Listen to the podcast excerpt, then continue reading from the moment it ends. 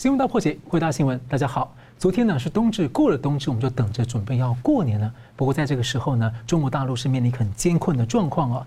中共病毒的疫情呢，在中国呢大面积的爆发，而且呢有大量的中共党员官员过世，还有大量的中共公安系统人员呢大面积的纷纷染疫。而传言中共中央的中南海啊，南北两院已经感染了三分之一，这是许多的高层跟离退的高官啊。还有呢，传出有两名的政治局常委已经染病，而有中共的内部会议的纪要流出，显示说中国一天单日新增感染人数就直逼三千七百万人，而十二月份至今呢，累计感染二点四八亿人。而且很特别的是呢，这次很多疫情，尤其在北京，大家看到大量出现了一个典型的症状，就是白肺、肺部纤维化。而这样的典型呢，不是 Omicron 的典型，而是早期的两千零三年的时候 SARS 一点零的典型症状，以及二零二零年在武汉发生的惨况的 SARS 二点零的症状。难道让大家猜想说，难道是不是又出现了一个新的变种，甚至可能出现 SARS 三点零？台湾还有世界要如何应对呢？而另外呢，在十二月二十一号啊，美国、中共、俄罗斯各有行动。俄乌战争究竟是将走向一个停战，或者其实各自在准备有大招要来推出，而带动一个新的局面？而这会如何的来联动台湾海峡的情势？另外呢，我们今天要持续连载破解台湾绥靖主义的十论，也就是呢对中共绥靖妥协的十种常见论调。我们今天要谈的是反对征兵、反对增加军费的废军霸武论。讲简单的就是说自废武功了。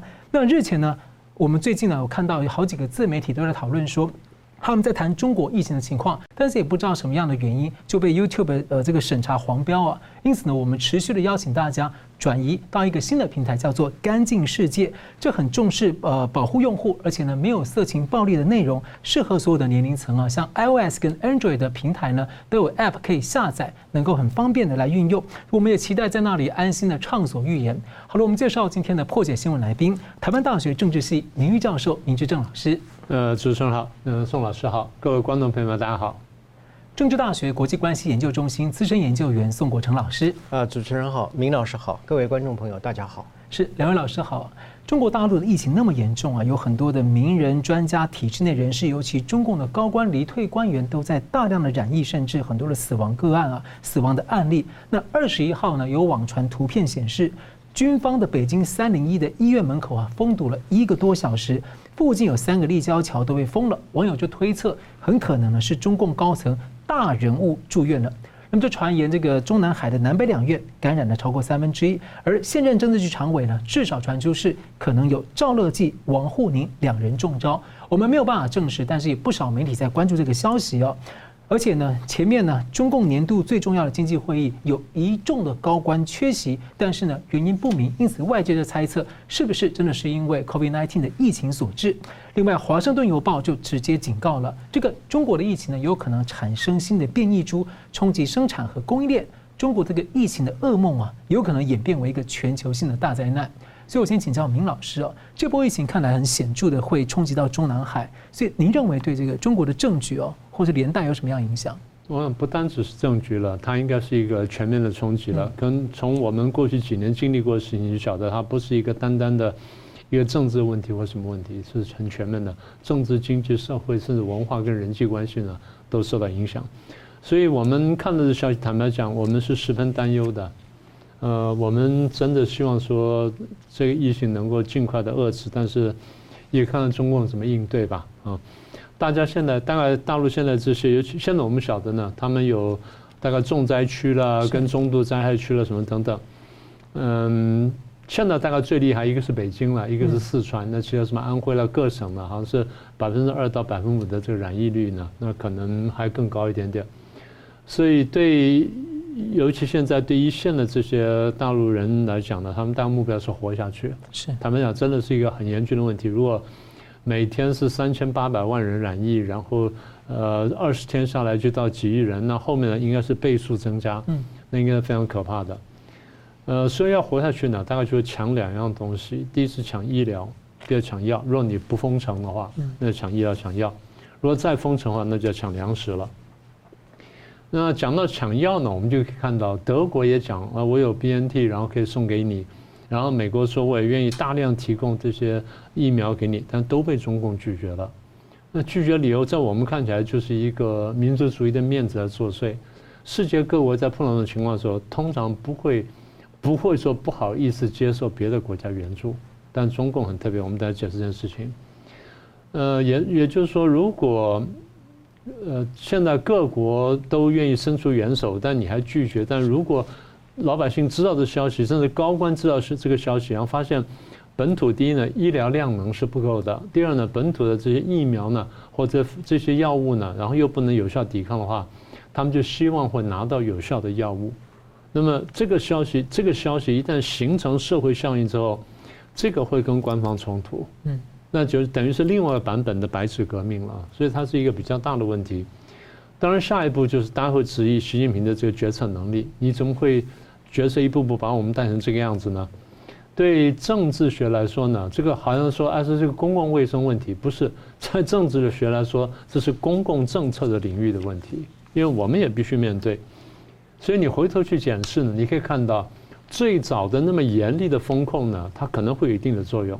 那这点各国都会这样做，也就是所以叫 quarantine 嘛，quarantine 就是这个隔离十四天嘛，最早这个字是这样来的。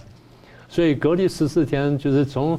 几百年前，大家就已经有这个概念，把这些隔离起来，然后不跟外界接触，希望它这个就不要传过来。好，那所以最早的隔离政策或严厉的隔离政策可能有一定效果，但是之后的这么严厉的风控呢，然后再加上那么那么频密的核酸检测呢，它这个其实会引起很大的质疑，就大家会觉得说，第一，你有没有必要这样做？第二，这样做到底对不对？第一是必要性，你说单纯浪费就算了。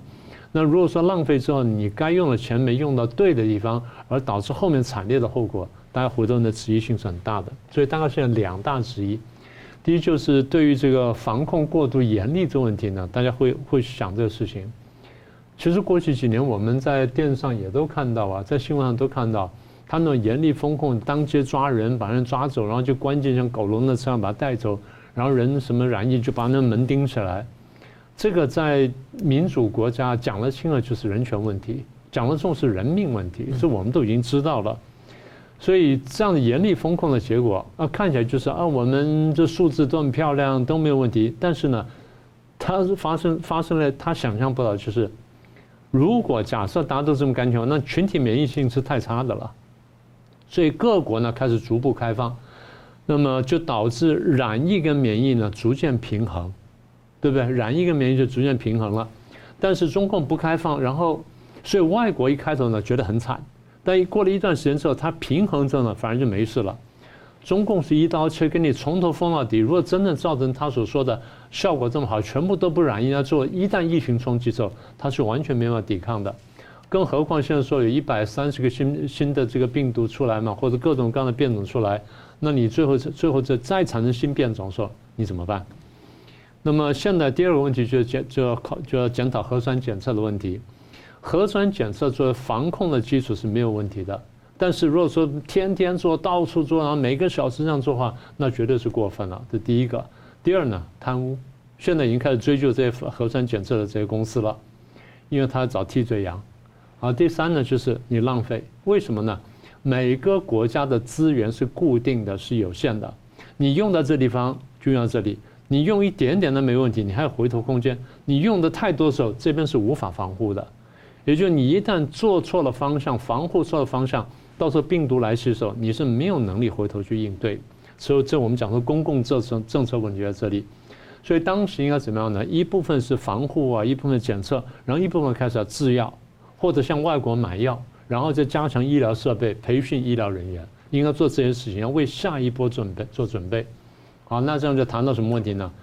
决策的问题。这个决策就我一直在讲的一党专政的体制，他们一开头吹嘘说，你看我们多厉害，我们有制度优势，你们为什么不来抄作业？你现在还敢讲吗？你现在还敢讲叫大家抄作业吗？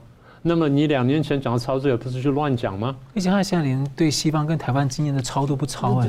他现在他现在不能抄了，已经没办法了。所以他的动机呢很简单。就是维护这个中央的权威，然后维护这个二十大，保证二十大能够顺利开完。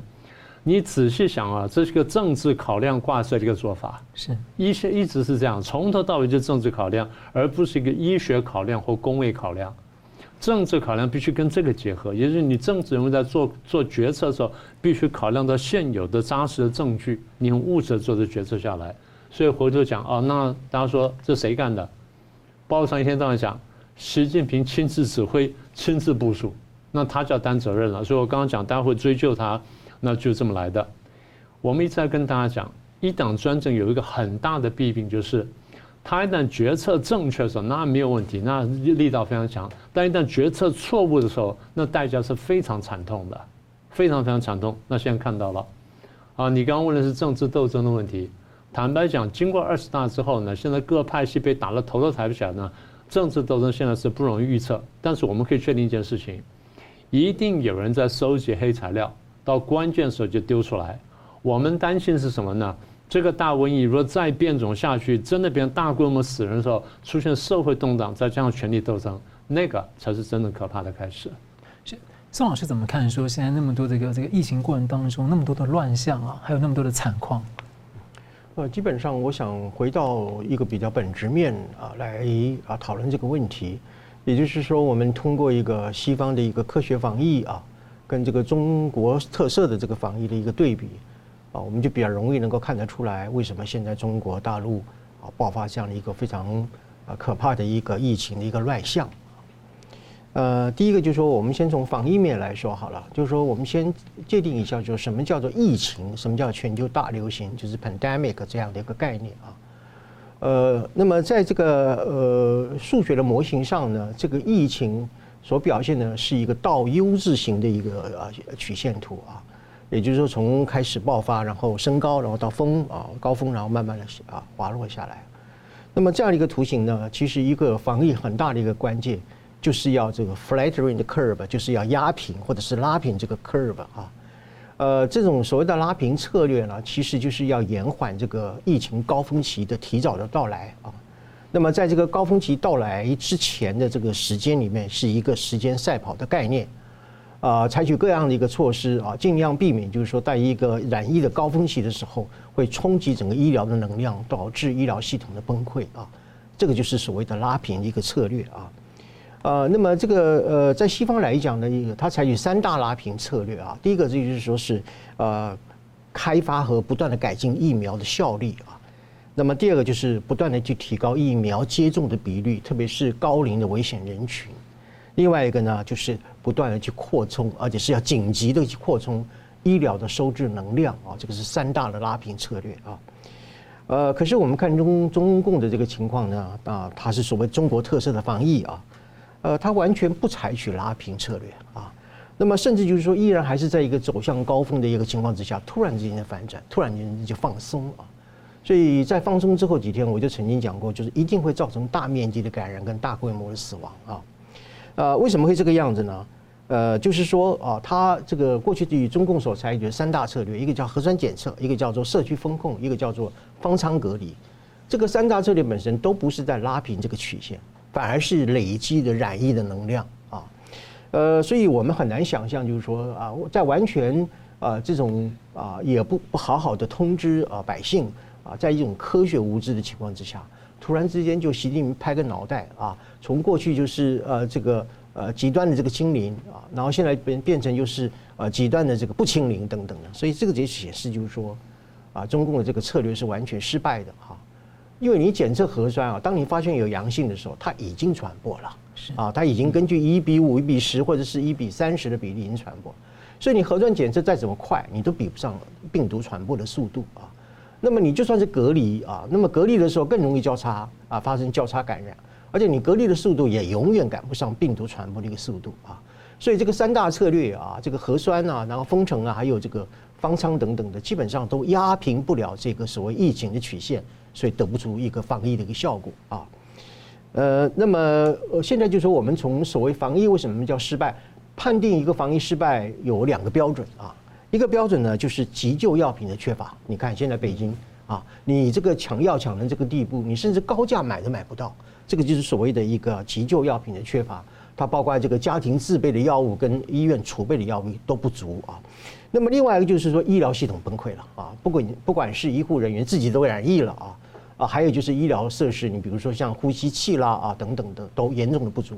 这两项判断疫情防疫失败的指标，在中国大陆通通都出现了啊，所以这个就是说证明了，就是说中共的这个所谓中国特色的防疫啊，是完全缺乏现代化的一个科学防疫的观念啊，这是点。那么第二个层次就是我们从制度面来谈，刚刚明老师也谈了很多了啊，呃，就是呃放松这个防疫之后，美国主动愿意要提供疫苗，啊，国务呃中共的外交部发言人汪斌讲说啊不用了啊，我们有制度的优势啊，呃当然了有制度的优势，就刚刚我从前面我所讲的核酸嘛，然后封控，然后就是隔离嘛啊，呃这个是在怎么样，这个是只能造成一种怎么样？啊，隔离病毒的效果，但是没有办法造成免疫病毒的效果啊，呃，所以这样的一些做法本身呢，啊，已经证明就是这是来自于一种最重要的一个制度性的因素啊。什么叫制度性的因素呢？就是上面有一个独裁者，他经常做了很多的误判啊，然后下面本身的官僚系统呢，他不敢得罪上面，所以他就一定怎么样？为了要表忠，他就层层的加码啊。所以上面是这个政府失灵，下面是治理的溃败。啊，所以上下交相不是这样，上下交相败的一个结果，所以造成了今天一个疫情大爆发的一个局面啊。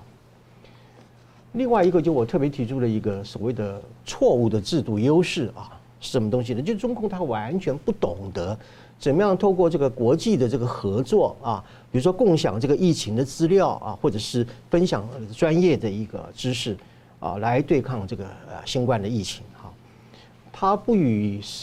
世啊，世卫组织合作啊，那么他也不去进口西方高效率的疫苗啊。他认为我堂堂社会主义大国，我怎么可以跟境外敌对势力买疫苗呢？啊，这就是刚刚明老师讲的，就是一个大国的面子的一个问题啊。呃，同时他也不不参考西方的防疫的经验啊。所以在这样一个情况之下呢，就是关起门来搞防疫大跃进啊。那么就是要么就是造假数字啊。最近公布说，呃，中国死亡人数七个人。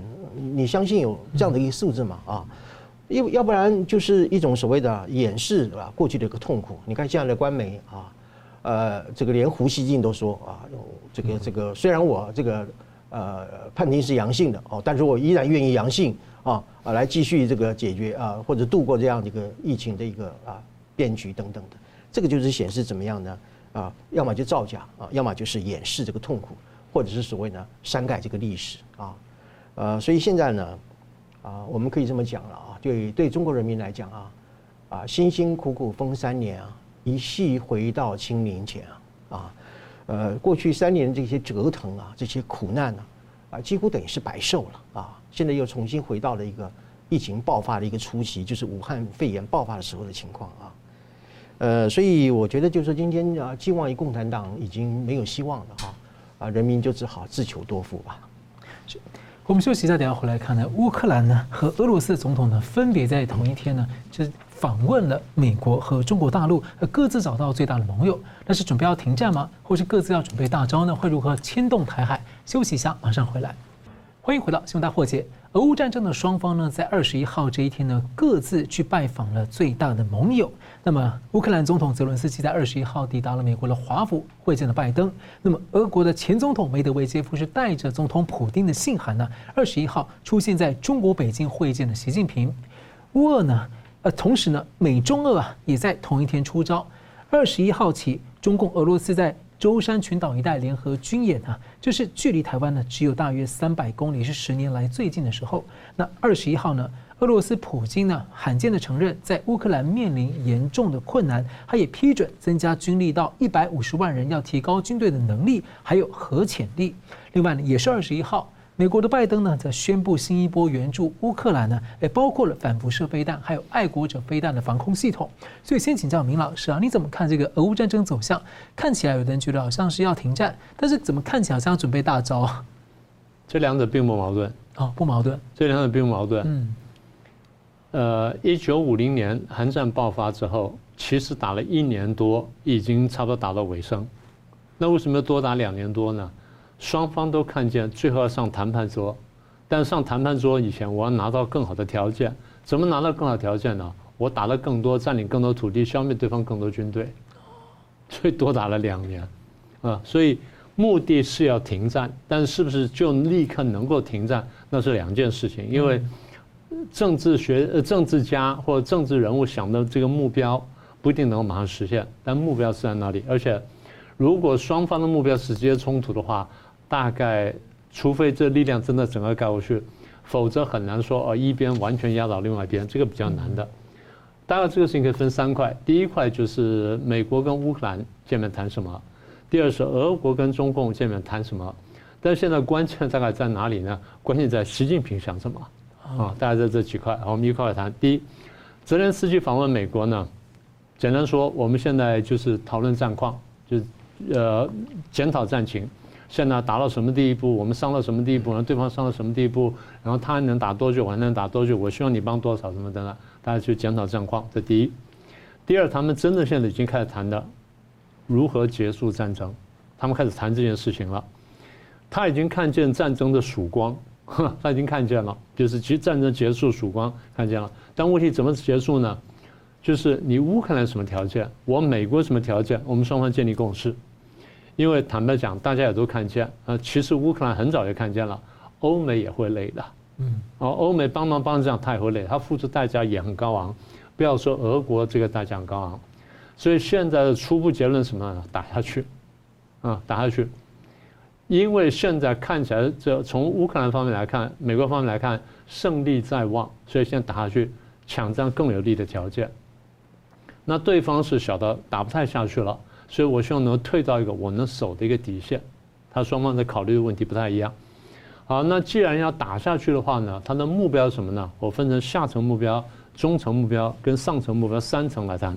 我先说下层目标，也就是现在呢，呃，美国跟乌克兰达到什么地步或希望达到什么地步？第一，俄国一段时间之内再有没有能力发动类似的战争？这第一个就无再战能力。第二，俄国全面退兵，但退到哪里？美国要跟乌克兰商量。乌克兰一定希望俄兵全部退光，从乌东退掉，从克里米亚退掉，然后我把线画出来，你不要超过。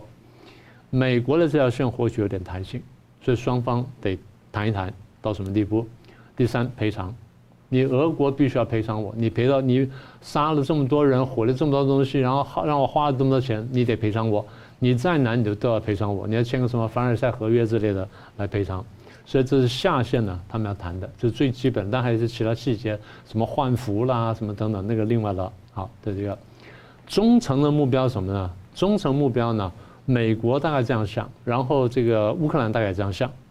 你普京跟普京身边这一群人，简称就普京集团，你不能再执政，你得你得失去权力。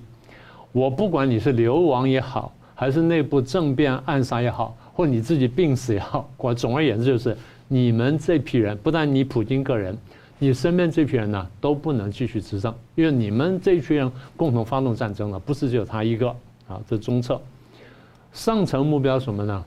那如果排除这批人之后要改组，然后俄国呢希望民主化，然后美国在想一件事情，但美国这件事情就不一定会跟泽连斯基讲，我希望俄国进一步裂解。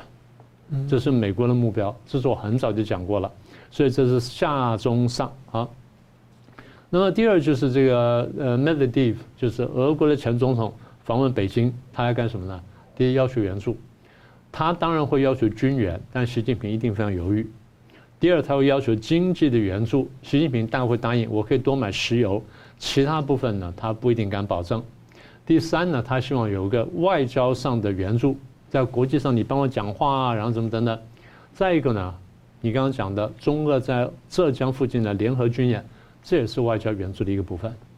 因为哎，我们两个哥俩好来这地方了，然后我配合这个中共走到浙江这里来了，然后中共觉得说，哎，我现在挺俄国了，然后他也来了，所以大家互相取暖一下。再一个呢，不一定明讲，可能明讲不一定明讲，就是俄国希望中共出来调停。调停什么？至少有个停火协议。俄国的底线是我保留我现在占领地，然后呢，我保留普京。俄国条件是这样，他一定是这样想，但是不一定做得到。再一个呢，可能讲，可能不讲，但是会暗示一下，万一哎我们真的打得不顺利，我们这批人要逃，可不可以到你这边暂住一下啊？他有一个流亡的地方，当然他不会讲流亡，他说啊，我们集体染疫，我们需要 需要治疗，我们出国去治病去了，应该是这样讲。好，那现在问题就是习近平怎么考虑这件事情？他第一个考虑的就是我怎么利用这个机会啊，不是在这边得利，而是改善中美关系。怎么拿这当个条件去跟美国交换？换什么呢？我们战略关系改善。第二，贸易战是不是可以停下来，或不要打？第三呢，你的围堵呢是不是放松？第四，最关键就是你晶片可不可以打开，不要再封锁那么严厉。好，这第一个，利用这事情改善中美关系。第二，他认真考虑我要不要帮俄罗斯。在这个时候，此时此刻，如果我帮的话，帮多帮多远，帮到什么地步？对中共来说，他先考虑就是我如何养寇自重。嗯，我用北韩也养寇了。现在我用俄罗斯也可以养寇了，那这个寇可能更好用啊！所以把这个扣养到什么地步，可以让我拿来跟美国照当做谈谈判筹码？他得仔细揣摩这个事情。然后第三呢，再恶劣点就是，我可不可以利用这机会用俄罗斯去交换利益？我是要出卖俄罗斯呢，还是我要掌控俄罗斯？哪一个对我比较有利？我得平衡一下。不要忘记，满清时候俄国就这样对中国的。对不对？所以今天中国这个他条件好了，他回来这样考虑也没什么不对啊。第四呢，让我们不要担心就是，习近平会考虑，我可不可以用这个难得的机会来交换到有关台湾的一些利益呢？比如说让美国修改台湾关系法，然后签个第四公报，或者封杀这个台湾政策法，可不可以做这些事情？啊，那最后就是调停战争。刚刚讲说俄国会希望调停，所以俄国会希望把调停战争功劳给习近平。德国跟法国都会来抢，但我估计抢不到。最后呢，还是看美国怎么出手。所以美国不会让调停战争的这个功劳给给中国，因为他在旁边呢已经风凉很久了。所以结论是，俄乌战争俄国是必败无疑，但问题是时间而已。然后美中关系呢，大概会有起伏，但整体来说会恶化。那中共想要再来换呢，恐怕很难。对台湾来说，我们就要考虑这个战争呢，我们要仔细观察将来怎么走，然后对我们的冲击在哪里。所以有空呢，我们再详细的讨论。是，宋老师怎么看呢？好的，我认为普京确实是想收手啊，呃，就是，但是他同时是要一个有面子，同时啊，又要保持最大利益的一个收手啊，呃，那么但是能不能因此而通过放大招啊来实现他的既有面子又能最大利益的一个呃收手呢？我觉得这个还有待观察啊。呃，毕竟现在还在他还在动员嘛哈。嗯。呃，但是我在我的看法就是说，你无论是想这个收手哈，或者是想要放大招，都已经时不我与了啊，到了这样一个地步啊。呃，所以你看，普京最近讲，他说这个战争呢是一种共同的悲剧啊，不能够怪俄罗斯啊。呃，不是这样子啊，因为俄罗呃俄乌战争的结果是你普京一个人发动的侵略战争啊，当然是只能怪俄罗斯啊，难道要怪俄罗斯以外其他的国家吗？啊，呃，所以对于一个啊发动战争的人来讲啊，没有其资格去讨论说悲剧是属于谁啊啊，所以我认为普京现在的命运呢，我认为就是呃等待世界对他的审判啊，呃，不是什么大大招或者是什么样的一个。放大招这样的一个这这样的一个结果啊啊，而是一个即将被丢入到历史垃圾桶的一一条黑抹布而已啊。呃，那么当然就是说，我们也会考虑到后续的几个问题，就是说，基本上在国际政治上啊，呃，你比如说像最近中俄的海军的联系，是不是构成是一种想要用呃对外的一种扩张啊，或者是一种某种啊军事的一个作为来转移它内部的危机？这个从习近平角度来说，哎，对，借此。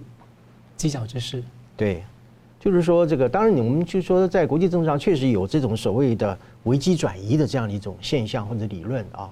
那么俄罗斯已经做了嘛，北韩是一直在做嘛，啊，呃，那么但是我们根据美联社的一个报道呢，俄罗斯入侵乌克兰以以来啊，已经有十万人的军人的丧生啊，损失非常的惨重啊，所以我估计啊，俄罗斯大概也没有什么样的力量和元气啊，跟。中共去再做进一步的所谓一种战略的一个联合，然后摆出一个啊威胁美国的这样一个态势，我想已经是穷途末路的，啊强弩之末的一个情况啊。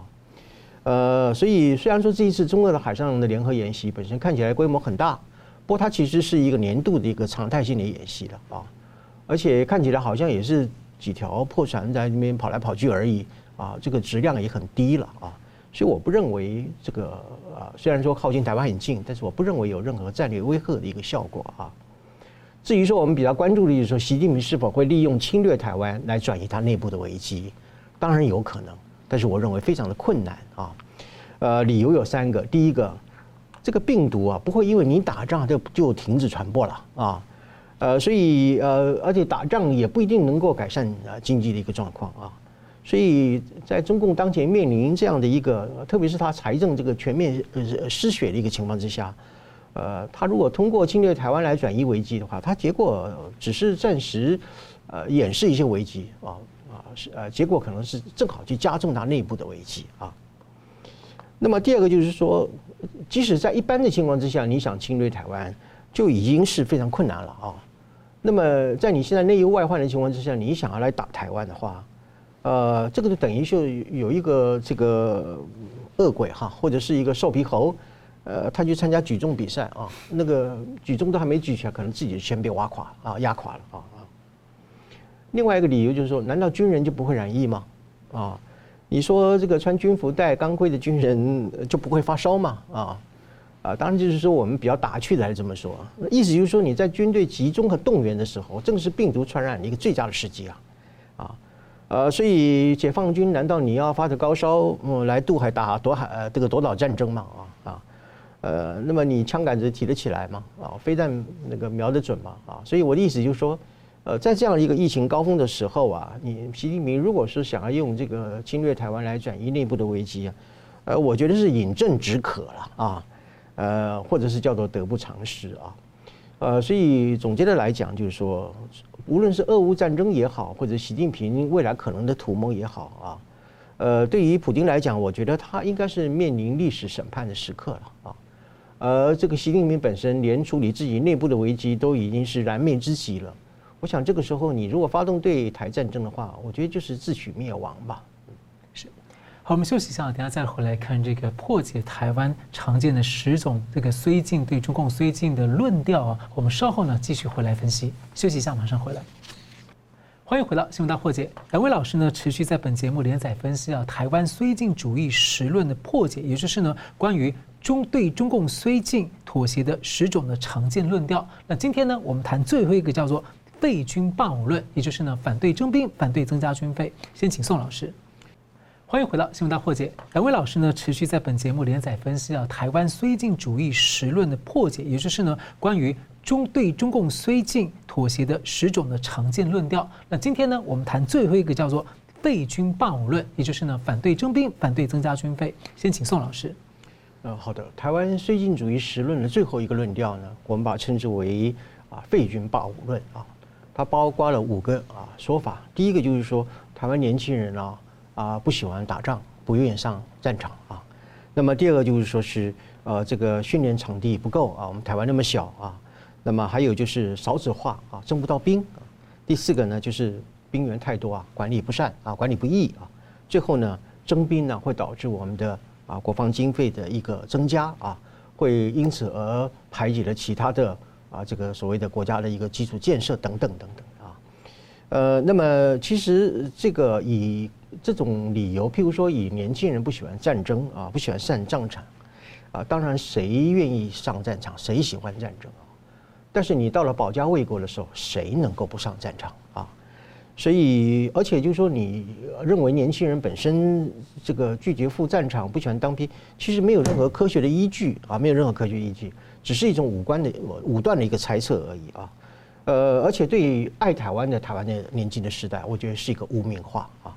呃，所以因此，我认为呃，这个这样的一种污蔑年轻人这样的一个说法，其实也蛮打击民心士气的啊。呃，所以这也是我们要要加以批判的一个第一点。所以最新的民调显示，有大概七成三的民众是支持这个义务役的役期延长到一年嘛？对，就是我接下来要讲，就是说根根据最近的一个民调啊，呃，我们台湾大概有百分之七十的人是支持兵役从现在的四个月延长到一年，就是义务役的兵役期啊。呃，我想这是一个很正面的一个发展啊，因为今天我们我们即使说吧，我们举例讲，训练一个警察，他都要读警校读四年啊，啊，那么这个军人啊，军事本身是一个非常专业的科目啊。那么现在只当四个月的兵啊，当然是远远不够的，而且我觉得这也是非常危险的一件事情啊。呃，就算你这个四个月短短的役期，你要愿意上战场，也因为专业不足或是训练不足、经验不足等等的，可能会受到很大的一个危险啊。呃，那么，所以我总结来讲，就是说，今天以这种年轻人避战、厌战、逃战这种论调，其实正是这些绥靖主义本身自己本身的一个投降主义心态的一个反应啊，就把自己本身的畏战的心理投射到这年轻人的身上，这基本上是很不道德的啊。呃，那么我因此呢，我就把这个台湾绥靖主义啊，我把它呃归纳成为三卖啊，就是那个卖东西的卖啊。第一个就是利用台湾的言论自由啊的这种所谓的卖台媒体啊，另外一个就是每天在散播这种投降主义、这种腐蚀人心的卖台论，还有就是一群啊整天在出卖国家利益的卖国贼。所以卖台媒体、卖台言论、卖国贼，构成了我所谓的绥靖主义的三脉啊。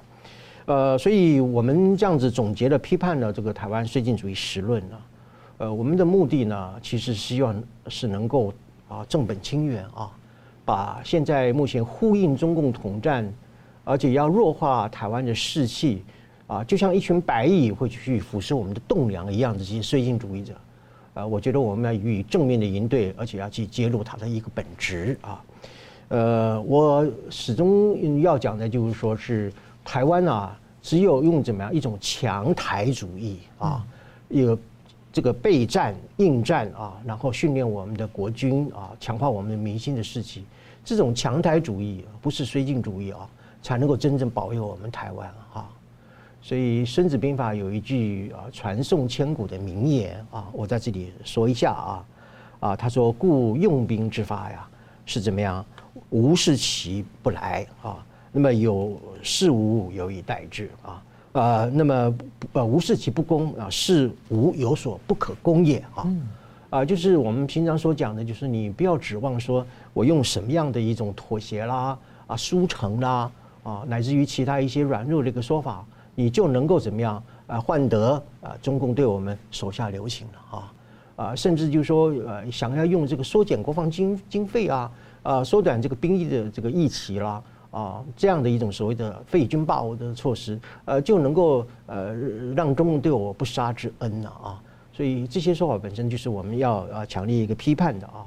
呃，所以如果说我们对于台湾绥靖主义实论要做一个最后一个总结啊，就是我刚刚所讲的啊，在台湾面对强凌啊强敌压境的一个情况之下啊，中共每天口口声声在说要解放台湾哦，要再教育台湾人哦，啊，要飞弹洗地哦。要留岛不留人啊，所以在这样的情况之下，只有备战才能够应战啊。所以我想跟台湾的所有的台湾人讲啊，面对这样的一个中共的强敌呢，啊，到了最后的关头，乃至从现在开始，我们只能够怎么样，一命保台湾。所以我们常说的这个以实力求和平的贺族策略哦。是的，是。米老师怎么看呢？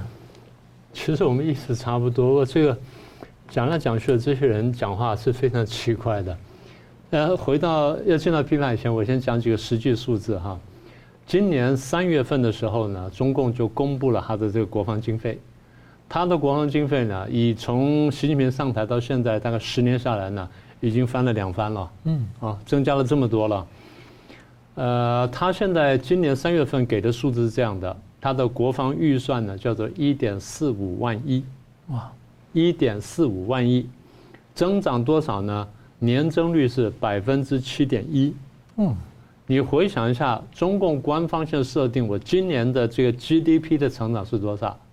呃，顶多到五就非常好了。官方说，嗯，五点五，啊，官方说五点五，五点三到五点五，现在是军费增加七点一，换句话说，中共心目想的，我的军费增加比例超过 GDP 增加比例，嗯，他这样干已经已经这个十几二十几年了。所以第一呢这么多，第二呢是台湾的十七倍，而且这还没有算他其他这种什么认知作战等等我我我还没说那块，我只要说这块，也就是这是官方公布数字，但是全世界都认为，经过这些，我们其实过去也研究过这题目，中共军费的真实数字呢，比这高得多，至少是这个一点四倍，一点四倍，至少至少一点四倍。他现在重点摆在哪里呢？台湾的专家想过，太空作战、网络作战，然后海军的新舰艇、空军的新飞机，光是这几样东西就就不得了了。对，其中你刚刚讲说什么认知作战，他们在网军的部分，所以那是一个很高的数字。那现在台湾这些所谓绥靖主义者，他们提的理论是。不要挑衅大陆，不要刺激他，要避战。前两天我在看到有人在讲说，我们不要去这征兵，不要干什么，要不要刺激他？我再问一次，你在台湾，你面对中共，你怎么样做才在他眼里面不叫刺激？投降，投降叫不刺激。所以你说啊，台湾这样子挑衅，我再问一次，是我们的飞机飞过去挑衅他呢，还是他一天搞三架飞机飞过来挑衅我们？是我们针对他去进行了围包围大陆的军事演习呢，还是中共来进行了包围台湾的军事演习？是谁在挑衅谁？最基本的这个是事实都不顾的话，那就没什么好谈的了，对不对？你这样颠倒黑白到这种地步的话，那真的就是卖国贼，历史上就只能把你叫卖国贼。所以如何避免战争？你要去讨好他，你要去阿谀他，去顺从他，还是直接投降？还是说你避免战争最好办法就是自强准备，然后不卑不亢的去应对它。国中生都知道道理，你们这些高官们或过去的高官们或者退将们，你们难道不懂这道理吗？这不是说明我们的政治教育是彻底失败的吗？你们最鄙弃的政战教育或政政战系统，你们最不相信的东西，现在恰巧在这里发挥作用。因为老师其实以前过去我们学到的是。呃，不断的告诉我们，中共它是这种软土深掘，会一步一步的进逼。就是如此嘛。那现在就是你现在也配合他软土深掘，你也在步步后退。他多掘一尺，你就后退一尺；他再掘一尺，你就后退，最后你就投降了嘛。这个历史教训太多了。西方我们常讲，就二战时候，捷克斯洛伐克，斯洛伐克要归并到这个纳粹纳粹德国那边去，然后回来去逼这个逼着捷克，捷克最后没办法，他就要让步了。让步完之后呢，亡国嘛，就这么简单嘛。亡国亡国，当然还不到灭种地步，但被奴役啊。嗯，这是西啊，你说这是西方历史，中国历史你应该很熟悉了吧？岳飞、秦桧、宋高宗跟金兀术的历史，你难道不清楚吗？当时谁要战谁要和？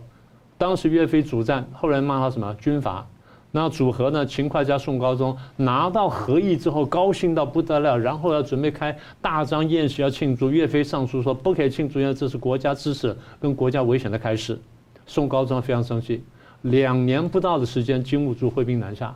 嗯，这种血斑血泪斑斑的教训，大家都读过历史，你怎么会不知道？要避免战争，就你刚刚说的，不能不备战。对方虎视眈眈了，我们当然就是能战方能和，让对方没有觊觎之心嘛，而不是说，哎，我他很凶了，所以我后退一步，他就不会凶了。没有这种事情。香港不让步了吗？香港不低头了吗？最后呢？你说能有什么用？所以香港那那些勇武派在街头上抵抗，到最后还难免被碾压。那你说我们真的顺民之后就碾压到你们完全没有翻身的机会吗？讲这些话的很多人呢，上一代呢跟我们一样从大陆过来的。你难道忘记一九四九年吗？你忘记你父母父母亲那辈怎么跑过来的，或你祖父那辈怎么跑过来的？你说你不记得了？一九七零年的中期南越沦亡的故事，你总看过吧？历历在目。当时为什么南越的这个抵抗决心不够坚强？然后北越很强，好打下来了，然后美国又撤手了。那你觉得现在你真的松手了，真的让步，对方不打过来，对方会觉得说你真的可爱到我不想打你，有这种事情吗？然后大陆沦陷了，南越沦亡了，老百姓这个遭受共产主义的迫害几十年。你老家的亲人也遭受迫害几十年，你都忘记了，所以谁对谁错，谁忠谁奸，历史上清清楚楚。那我想请问就是，最后你在历史上想留一个什么样的名声？历史会写的啊，历史一定会记载的。某年某月某日，你在什么地方讲了什么话，大家看得见的，大家记得住的。某年某月某日，你在什么地方做了什么事情，干了什么事？大家看得见，会记载的。大家常常讲说要从历史上学教训，这不就是历史吗？有中国的历史，有外国的历史，有过去历史，有眼前发生的事情。香港朋友才在两年前演给我们看，大家还相信一国两制？你真的相信中共对香港人这样子是因为香港人自己坏，中国人对台湾会觉得更好吗？你真的相信吗？不要忘记，中共对于二层或者这种这叛逃过来人，他有十六字真言。呃，降级入降级运用，逐步消化。请问什么叫逐步消化？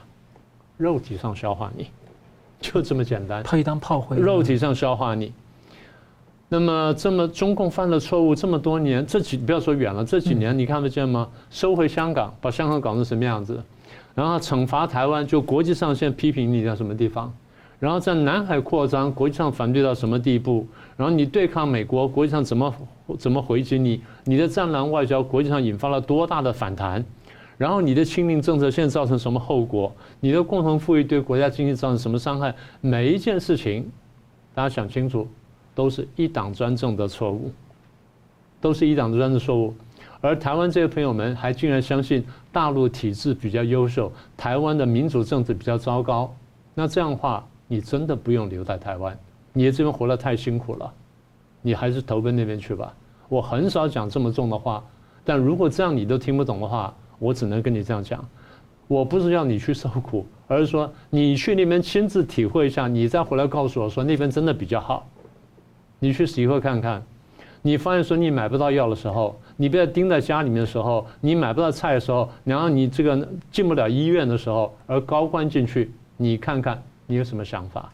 这时候你才晓得说，到底是台湾这个有缺点的民主政治比较好呢，还是呢你一天到晚向往跟吹嘘的一党专政比较好？这个时候你就知道了。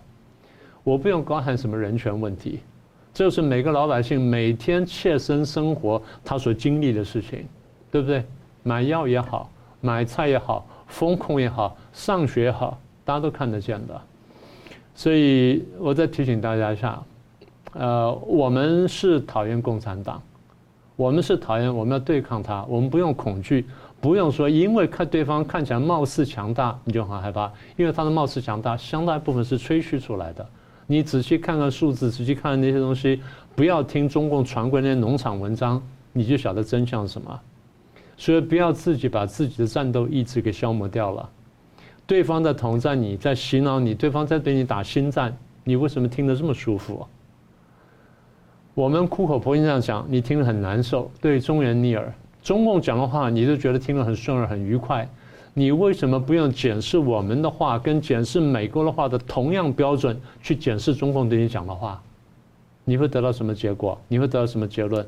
这样子的话，你才会想得清楚，到底谁才真是所谓的爱台湾或爱中国？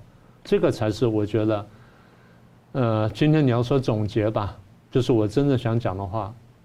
中共统战很厉害啊，我们过去都经历过，所以请这些呢，这些朋友们。我不想说你们是什么样的名字，但是我想提醒你们，中共真的不等于中国，这点呢，你一定要分清楚。是好，节目最后呢，我们请两位来宾啊，各用一分钟总结今天的讨论呢。先请明老师。呃，第一呢，就是防疫，中共防疫的问题呢，现在看起来大概会大反扑，所以下一波呢，应该是全球大传播。所以大家防堵全球大传播的一个办法呢，应该就是把守边关了。就只有这样，就回到这个海关，海关这么严厉的这检疫跟检查。那台湾到这个时候呢，大概很多台商或者说回来过年，台湾这防守国门要非常小心啊，这第一点。第二点呢，俄乌战争我们现在看到大概曙光渐露，但并不表示说这种战争马上会结束。比较关键的还是现在这个中共怎么在想这件事情，尤其是普京呢，他到底最后怎么走？当然，他现在很困难了，他现在有点骑虎难下。我也明白他的心情，但走到这一步呢，他是不是能够有见好就收的这个智慧跟勇气？那真的得看他自己。第三个问题呢，就关于这个呃，刚才讲说这绥靖的这些问题哈。我们在台湾呢，苦口婆心在讲讲这东西，其实很简单。我们喜欢我们的价值观，我们喜欢民主、自由、法治、人权，我们喜欢我们的生活方式。这就为什么我们的先人呢，从大陆跑到台湾来，然后在台湾文化的努力之后呢，我们希望说台湾这套制度能够在全中国里面发扬光大。所以我们做的事情呢是反共而不反华，这点大家一定要想清楚，要听清楚。我一直认为呢，对台湾有缺点，但是中华民国到目前为止的成就，真的是中华民族未来的希望。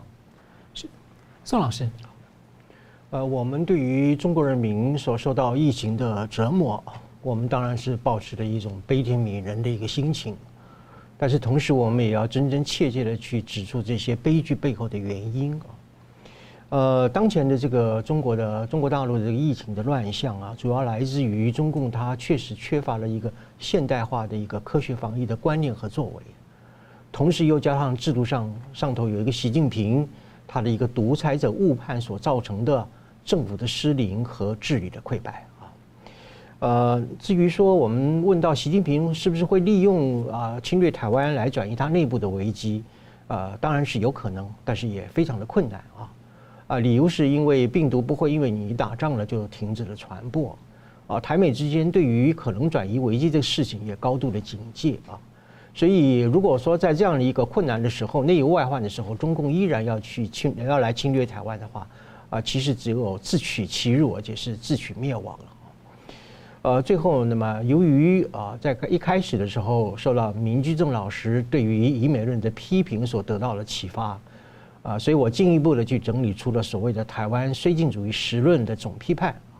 我们的目的呢，就是要正本清源，拨乱反正。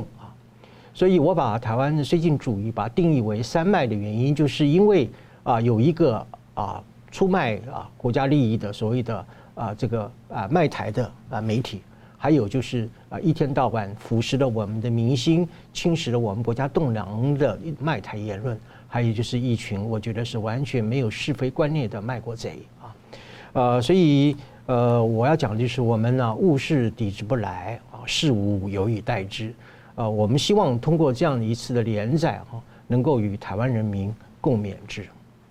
是好，非常感谢两位来宾很精辟的分析啊，苦口婆心，也感谢观众朋友的参与。新闻大破解每周三五再见。同时呢，我们要再提醒大家，尽快的我们一起转移到干净平台的一个新的一个平干净世界的新平台。非常感谢。